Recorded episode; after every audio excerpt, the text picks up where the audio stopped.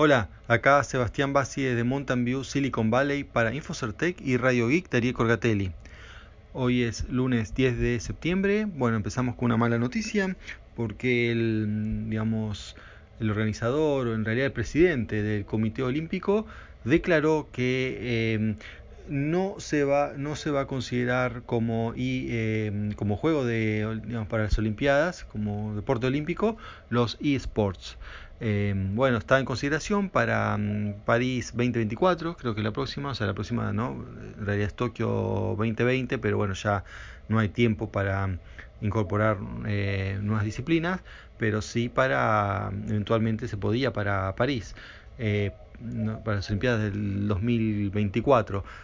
Pero bueno, la negativa es porque, según lo que dijo el presidente del Comité Olímpico, es que no que los juegos propuestos eh, no respetan el, digamos, el espíritu olímpico por la violencia, porque como que incitan a la violencia, ¿no? En los juegos propuestos, eh, si no me equivoco, era mm, Overwatch. Y mm, bueno, resulta que es un statement o una declaración, bueno, que digamos la comunidad gamer cayó bastante mal.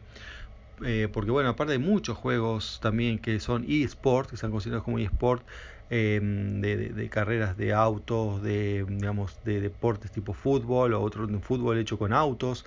O sea, hay un montón de cosas que realmente no, no tienen nada que ver con la violencia. E incluso juegos como Overwatch, em, que si bien hay disparos, eh, bombas y esas cosas, no es un juego, digamos, de acción, de habilidad, de estrategia pero no, no, es violento, o sea, no, no, nadie, no, hay muertes violentas, no hay muertes siquiera, se aparecen, o sea, em, realmente lo que parece acá es que, bueno, que la gente que está a cargo de estas cosas, eh, bueno, son de otro siglo, eso es evidente, y no, no entiende el tema, ¿no? O sea, bueno, así que bueno, va a haber que esperar, eh, o sea, también uno puede decir que también que no sé, el boxeo, deporte olímpico, y bueno, ahí sí que hay, también hay violencia física, o sea, no hay cosas que no se entienden, pero bueno, se puede entender, ¿no? Desde el punto de vista de, em, digamos, de, los participantes, de la gente que, toma esta decisión, ¿no? Así que bueno, eso es con, por, por este tema. Em, otra, bueno, otra cosa que se habló mucho en Estados Unidos y no puedo dejar pasar es lo de Elon Musk eh, está bien, no sé si es un tema de tecnología, pero bueno, es presidente de, o CEO de una empresa tecnológica líder acá en Silicon Valley, de hecho está acá en la zona, en Fremont. Eh, y bueno, todo el mundo habla de él, más con lo que pasó el viernes, no, no puedo olvidar esto. Eh, las acciones bajaron estrepitosamente, hubo renuncias, todo ¿por qué? Porque hizo una entrevista de aproximadamente dos horas donde en el medio de la entrevista se fuma un porro. Eh, le dijo que era un cigarrillo de tabaco normal con un poco de marihuana eh, y que era algo normal. O sea, y de hecho es algo relativamente normal acá en esta zona, ¿no? Estamos esto Silicon Valley, acá está San Francisco, está Berkeley, ¿no? Son lugares donde, digamos, eh, bueno, cuando se fuma, se fuma marihuana, o sea, es así. Y bueno, por ahí no, obviamente no en un ambiente de trabajo, y menos, menos lo hace un CEO, ahí está el tema.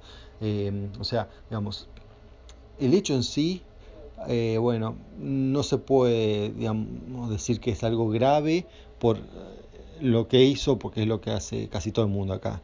Pero eh, sí es un desastre, ¿no? Que lo haga un CEO, porque eso, él tiene que saber las consecuencias de sus actos y las consecuencias actos es que los CEOs no hacen estas cosas y, y, las cosas, y lo que puede pasar, ¿no? O sea, bueno, eh, lo que puede pasar es lo que pasó, eh, era previsible.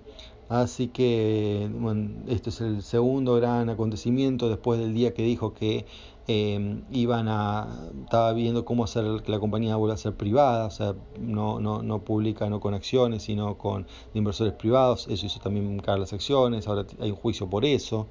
Bueno, tampoco, tampoco ayudó el, ¿no? lo que pasó con eh, los chicos en, en, Tailandia y cómo eh, habló mal de unos rescatistas, o sea, bueno, son varias cosas que se van sumando, así que es para, para problemas, ¿no? Eh, a pesar de que financieramente estaban como saliendo de, los problemas que tenían, ahora esto, mm, bueno, eh, no se sabe en qué puede terminar. O sea, no me extrañaría que ya estén pidiendo su renuncia internamente. Bien, eh, por último, esto lo que es, acá no puedo dejar de decir, la, acá está la, la, mm, la, frase americana que es elefante en la habitación, que se refieren temas que, bueno, hay que, están ahí no se puede no nombrar, hay que ir y, hablar de esto. Y es lo que está pasando con Google e YouTube. Em, porque, bueno, ¿se acuerdan que el otro día los directivos de Google no fueron a la, audiencia en el, Congreso, pero sí fueron el eh, una de Facebook y uno de em, Twitter, o sea, Jack, de hecho. Bien, eh, ¿qué está pasando? ¿Qué, ¿Qué, pasa? Bueno, ahora, ahora esto ya se, ya sabía, pero bueno, ahora está cuantificado porque hay un estudio eh, de un investigador alemán que, que, confirma lo que ya sabíamos, que es em, YouTube está de alguna manera, bueno, por razones que sí son discutibles, pero o sea que no por ahí no se saben, pero la razón, pero sí el efecto, YouTube lo que está haciendo es eh, potenciando eh, digamos, la visualización de videos extremistas, en especial de conspiraciones, pero más que nada extremistas. Eh, el estudio lo que hace es seguir eh, es entrar por un tema y seguir las recomendaciones y analizar la red de recomendaciones que se van formando, ¿no? Red en el sentido de eh, uno ve un video y después vienen videos sugeridos. Cada video sugerido a su vez tiene sus videos sugeridos y así sucesivamente. Pero ¿qué pasa? Esto se forma una red porque en algún momento esos videos sugeridos Em, vuelven a linkear vídeos que ya fueron sugeridos y llega un momento final donde ya no, ya no hay nuevos vídeos, solamente están, están linkeados entre ellos. Es un número grande, por ahí son redes de 600 videos, pero son limitados a la larga. O sea, cuando uno entra en un tema, eh, termina viendo los videos de ese tema. Y los videos de ese tema, eh, los que ellos privilegian, porque tienen más visualizaciones, más eh, thumb ups, eh, digamos sí, los puntos positivos, eh, son vídeos extremistas de cualquier tema. Este es el, ¿no? Acá es lo que han investigado. En el caso particular de Alemania, bueno, vieron lo que es em, temas de bueno, políticos del surgimiento de la extrema derecha, pues hablo de, extremismos. Entonces, uno toca un tema cualquiera, y bueno, después reportes de otros, no sé, hablemos de Brexit, hablemos de de migración, cualquier cosa, ¿no? Este, y bueno, y todo lleva a que em, a que muestren esos videos y no otros. Entonces, bueno, están los que acusan de un sesgo ideológico, justamente un sesgo ideológico cuando estaban diciendo que, la ideología de Google es la contraria, em, ¿no? Decían que es una ideología más de izquierda, como en todo Silicon Valley, pero acá está mostrando, bueno, todo lo contrario. Eh, o sea, a lo que voy es que probablemente el motivo de todo esto no sea tanto ideológico, bueno, gente va a querer, los que van a querer creer que es ideológico lo van a seguir creyendo, como los que creen en, ¿no? teorías conspirativas, no hay eh, algo que demuestre, que pueda ayudar a demostrar y hacerles cambiar de opinión. Eh, pero acá esto parece que viene por el lado de la monetización, ¿no? O sea, ellos quieren eh, maximizar la monetización y el revenue, ¿no? Y mostrar avisos. Y bueno, yendo por ese lado que se llega a esto, ¿no? acá no, no, hay filtros, son todos algoritmos, o bueno, sí hay filtros, pero también son algoritmos. Eh, salvo se filtra un, un, humano interviene recién cuando se hacen las denuncias, lo cual también trajo un montón de otros problemas. Em, pero bueno, recuerda el tema de Alex Jones, pero en particular esto que está pasando eh, es algo que no, no, se sabe cuál es la solución. O sea, se, se empieza a saber recién ahora el efecto, ahora se empezó a medir y se puede decir que es verdad, que uno entra en un tema y si sigue solamente las recomendaciones de ese tema, eh, eh, va a terminar viendo cualquier cosa. Un, otro ejemplo también que, que, que, que, alguien encontró fue, por ejemplo, una cosa que parece inocua, pero no lo es. O sea, cuando termina en, YouTube no lo es, eso me refiero. El tema sí lo es. Por ejemplo, hablar de lo que es la Reserva Federal, eh, que, bueno, en el caso de Estados Unidos es un organismo particular formado por otros organismos, pero bueno, en todos los países existe algún tipo de reserva, banco central o algo, ¿no? Un, organismo regulatorio de la moneda. Eh, bueno, y desde aproximadamente el do, do, eh, principio del 2000, hubo un montón de teorías conspirativas al respecto y después, eh, bueno, pero que tuvieron mucha preponderancia con la crisis eh, financiera del año 2008. Ahí la gente empezó a buscar más de ese tema y todas estas teorías que estaban cerca del año que, habían aparecido en el año 2000 tomaron preponderancia y ahora ya es prácticamente el sentido común de la gente. Eh, o sea, es cuestión de buscar Reserva Federal, entra por YouTube y salen todas cosas que son desmentidas en cinco minutos de leer el, no sé, Wikipedia o alguna fuente más o menos seria. Eh, o incluso, bueno, obviamente, ni hablar si uno va a las fuentes eh, reales, originales de, de estos organismos.